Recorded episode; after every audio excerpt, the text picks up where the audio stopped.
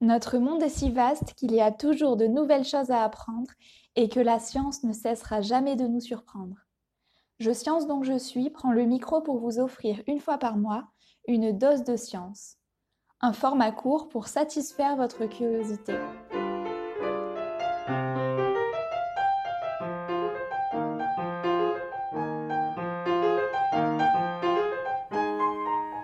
Salut, c'est Leïla pour l'épisode de Flash Science du mois.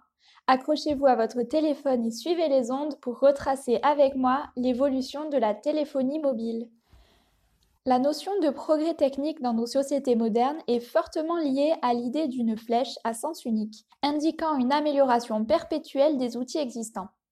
Aujourd'hui, je vous propose de remonter cette flèche sur les traces des générations de téléphonie mobile, de la 1G, fière pionnière de nos habitudes téléphoniques, à la 5G, le réseau du futur entre enthousiasme technologique et prudence sociétale.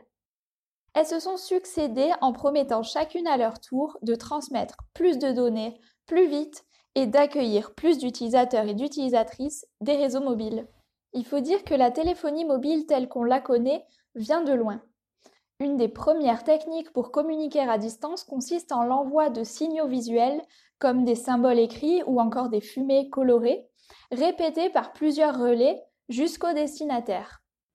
De nombreuses améliorations, tentatives, échecs puis réussites plus tard, la mobilité devient une réalité lorsque le premier réseau de téléphonie cellulaire voit le jour.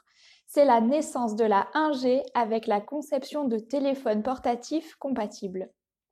Dans les années 80, ces appareils pesaient entre 3 et 5 kg et souffraient d'une faible autonomie mais un premier pas était néanmoins réalisé, encourageant le développement de ce moyen de communication mobile. Comme souvent après une innovation technologique, le sentiment de vivre une époque futuriste est présent. Avec le réseau Radiocom 2000, le premier réseau de téléphonie mobile en France et porteur du déploiement de la 1G, il est déjà fait mention du nouveau millénaire et de son bagage avant-gardiste. Malheureusement, Radiocom 2000 est ironiquement fermé en 1999. Alors que les transmissions sont analogiques sur les réseaux de première génération, la 2G signe le passage au numérique grâce à la norme GSM, c'est-à-dire que l'information voyage sous forme de messages numériques décrits par des 0 et des 1. Le numérique présente de nombreux avantages tels que l'envoi plus rapide et plus fiable de l'information et participe à l'essor des outils de télécommunication. Pour comparer l'évolution du débit de la 2G à la 5G, on va prendre l'exemple du temps de téléchargement d'un film de 800 mégaoctets d'une centaine de minutes en qualité HD. Avec la 2G, il ne faudrait pas moins de 37 heures mais le visionnage de vidéos sur mobile n'est pas encore d'actualité. Ce réseau vintage accueille plutôt les premiers SMS. La technologie liée au GSM permet de concevoir des téléphones plus petits et plus autonomes, comme le fameux Nokia 3310, réceptacle d'innombrables parties de Snake. Au début des années 2000, le réseau 3G est déployé en France. Malgré les souvenirs de mauvaises connexions et de tentatives de téléchargement de musique interminables, il faut tout de même reconnaître que pour la première fois, Internet et ses applications nous suivent hors des murs. La plupart de nos habitudes de consommation des télécommunications mobiles sont ancrées depuis la 3G, comme le visionnage de vidéos ou l'envoi de mails sur smartphone. Le design des téléphones évolue également avec les usages, puisque la possibilité de passer des appels vidéo a fatalement imposé la fameuse caméra frontale de nos selfies les plus réussis.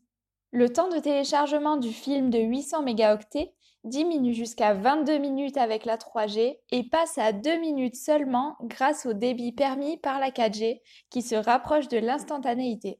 Les smartphones compatibles deviennent des micro-ordinateurs dont les logiciels intègrent des fonctionnalités innovantes et le marché des applications mobiles devient florissant. Le smartphone ne sert plus seulement à passer des appels, mais devient un appareil photo, un écran de divertissement, un assistant virtuel ou encore un moyen de paiement. Le déploiement de la 4G a débuté avant même que la couverture 3G ne soit complète en France. Les revenus des générations existantes servent à financer les prochaines, dont la mise en place est rythmée par de grands événements. Par exemple, les Jeux olympiques 2020 au Japon étaient une échéance prometteuse pour le lancement de la 5G. La 5G constitue actuellement une simple augmentation de débit par rapport au réseau déjà existant. Le film de 800 mégaoctets serait téléchargé en seulement 13 secondes, mais la 5G présage d'une modification profonde des usages de la télécommunication sur le long terme. En effet, ces applications promettent d'intervenir au-delà de nos téléphones en visant une nouvelle conception de la ville composée d'un écosystème d'objets communicants. La créativité est de mise pour imaginer des applications innovantes et utiles, mais ne doit pas occulter les coulisses d'un tel engouement technologique. Si les usages proposés permettent une gestion plus optimale de l'énergie dans les villes ou une distribution du réseau plus adaptée, le coût environnemental et humain dû à l'extraction de ressources pour la fabrication de téléphones compatibles et des nouvelles antennes relais ne peut être négligé. Bien entendu, ce n'est pas la 5G en tant que technologie, mais bien son utilisation par les particuliers et les industries qui est responsable de la consommation de ressources énergétiques.